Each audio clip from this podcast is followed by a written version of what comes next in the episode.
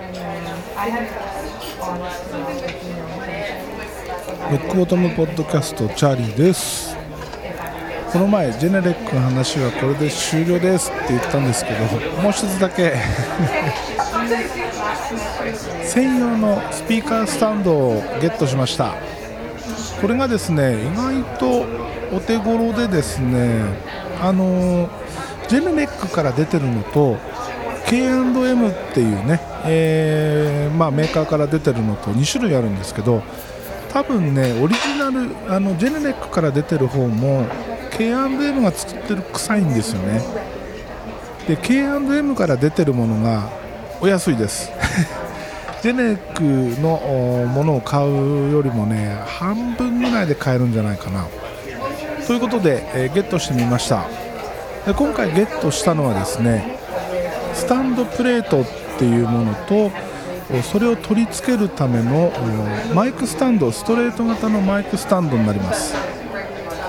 でこのスタンドプレートっていうのはですねマイクスタンドの頭にあのネジ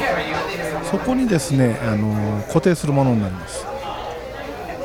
でこのスタンドプレートはですね四隅にあの突起があります。で、えー、ジェネネック標準でついてるあの下の台座ゴムの台座があるんですけどそこの裏にはですね四隅に穴が開いてます。でそこに差し込む形で固定します。これがですねめちゃくちゃ簡単だし、えー、場所を取らないし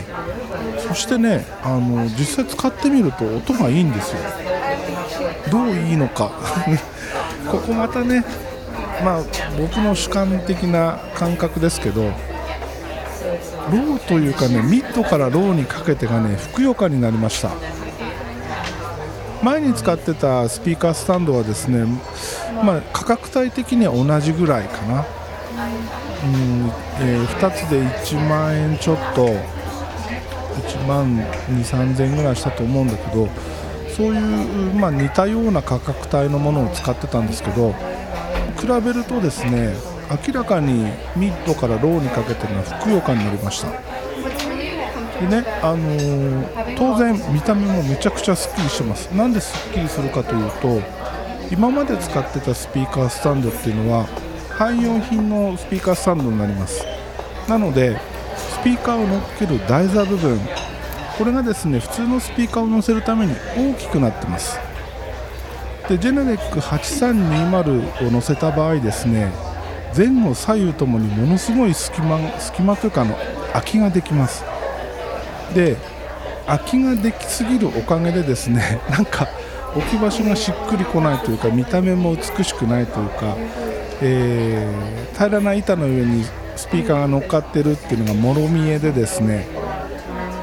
でなんかこうその美しさに欠けるっていうことで今回このスタンドプレートっていうのを頼んでみたんですけどこれは本当あのジェネレックのその台座部分のフットプリント分ぐらいのサイズしかないです。なのでめちゃくちゃ小さいです。えー、小さいんだけどこのプレート自身はものすごいしっかりしてます。厚みもそこそこあるし、えー、重量もそこそこあるし作りもねあのごつくてしっかりしてます。でそのスタンドプレートを取り付けるマイクスタンドなんですけどこれもですね、えー、K&M からあのまあ、ジェネレックを載せても使えるよっていう形で出てるものだと思います。これは K&M2 万 6000B っていう型番なんですけど何がいいかというとまずねあの足の部分足というかその台座下の台座部分そこがですね丸型になってます。直径が 250mm、うん、かなりコンパクトです。今まで使ってたものの半分以下のフットプリントで収まります。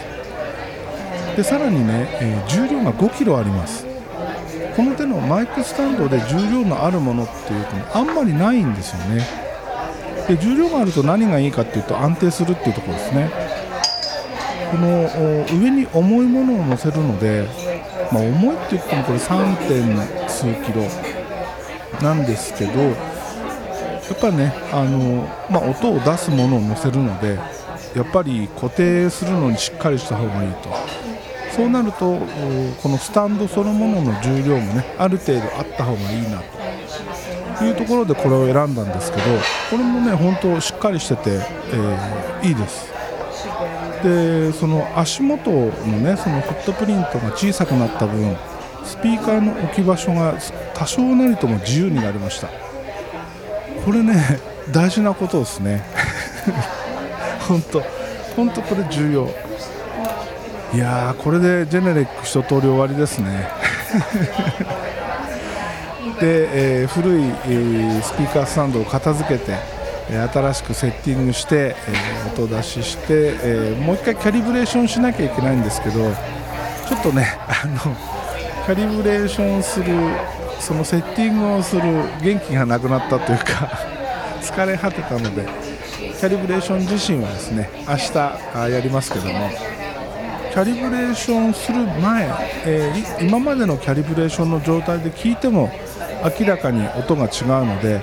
次のキャリブレーション結構楽しみですね、まあ、今夜この状態の音を聞いてみてしばらく数時間聞いて、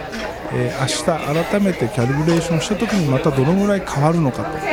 いうところをね楽しみにしたいと思います。ねえー、スピーカー。これで本当の打ち切りになります。長々と本当長々とスピーカーネタ引っ張りましたけどもこれで終了です。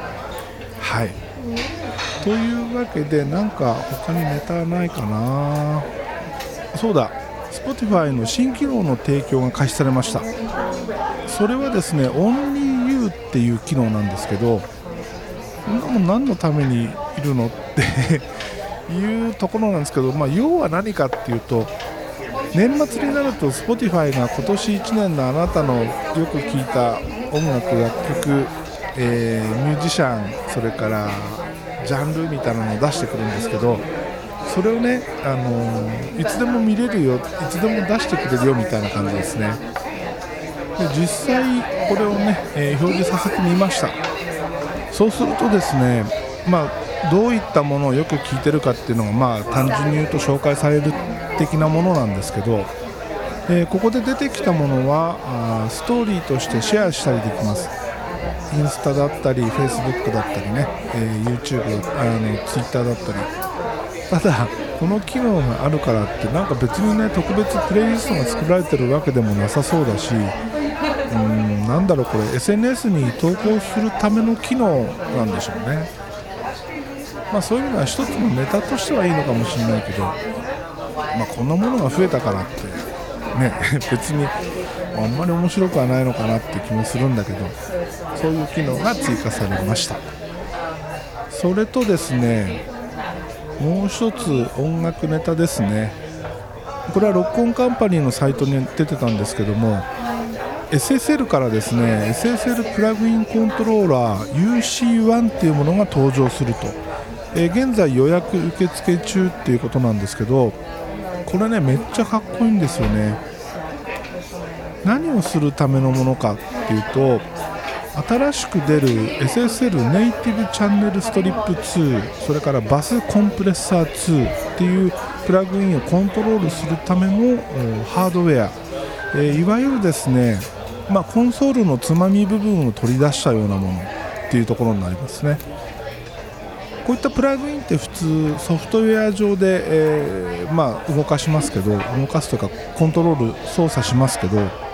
どうしてもねやっぱりマウスとかねあのそういうもので操作するのは操作性がいまいち良くないわけですよ。なのでその部分をですね実際のハードウェアとしてつまみ類を取り出したものっていうことになります。めちゃくちゃねこれかっこいいし使い勝手いいなと思うんですよね。でここに出てる写真ではですね前にも、あの、まあ、紹介してますけど SSL のフェーダー UF8 っていうね、えー、フェーダーこれとですねこの今回出る UC1 これをですね並べて、まあ、実際のねあのー、まあ、ミキシングコンソールとまではいかないけどそういう感じで、えー、使えるという、えー、形で紹介されてます。これをね並べられたら確かにかっこいいし便利だし欲しくなるよね。いやいらないけどね。本当いらないけどいらないけど欲しくなる。でちなみにですね今予約受付中のこの UC1 なんですけども発売時期は6月上旬頃ってことですね。あくまで予定です。で、えー、価格が10万1200円。うんどうでしょう。まあ実際ねこれを仕事で使うとなればお手頃だと思うんですよね。その SSL だし。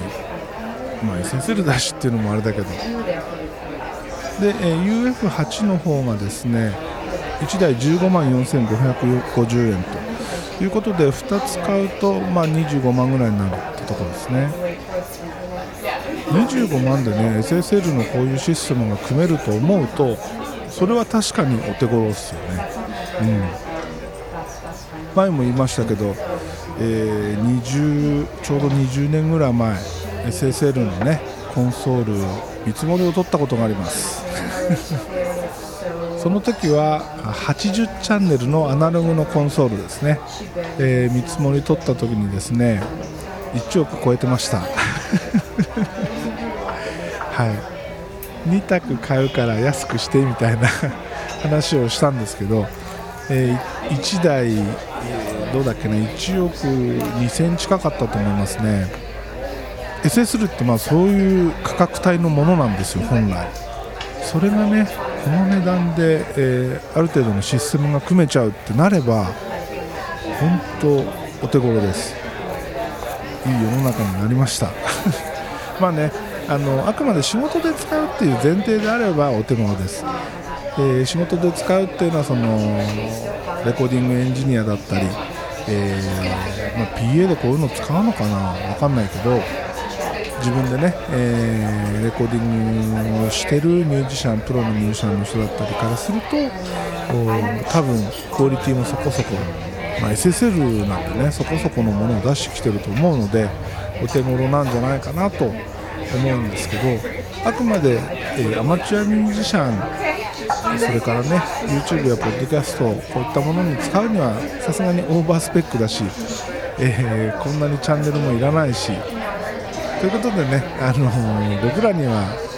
全く不要なもんですけどでも、うん、本当一部の人にとってはねなかなか面白いもんじゃないかなと思います。でそのまあ、対局にいるっていうかね、えー、双璧をなすも相棒ニーブニーブはねこういうの出してこないですよね。一応簡易的なものは出してたりするんだけどルパートニーブデザインとして、まあ、そういうものを出してたりするんだけどもうね丸が1桁違うっていうぐらいのお高いものしかないです。なんで SSL はこの価格帯でこういうものをね最近出してきてるのか。まあ、そのユーザー層をシフトしてきてるもちろんそのトップエンドのユーザー層それからミドルエンドローエンドっていう風にね、えー、分けてきてるんだと思うんですけどリーグはもうあくまでハイエンドのものしか出してこないのでね、えー、そういう意味では SSL 手が出しやすくなっていいですよね。まあそんなところでしょうかね。とりあえずねジェネレック楽しんでおります。本当楽しんでる。めちゃくちゃ満足しております。はい。ではまた次回です。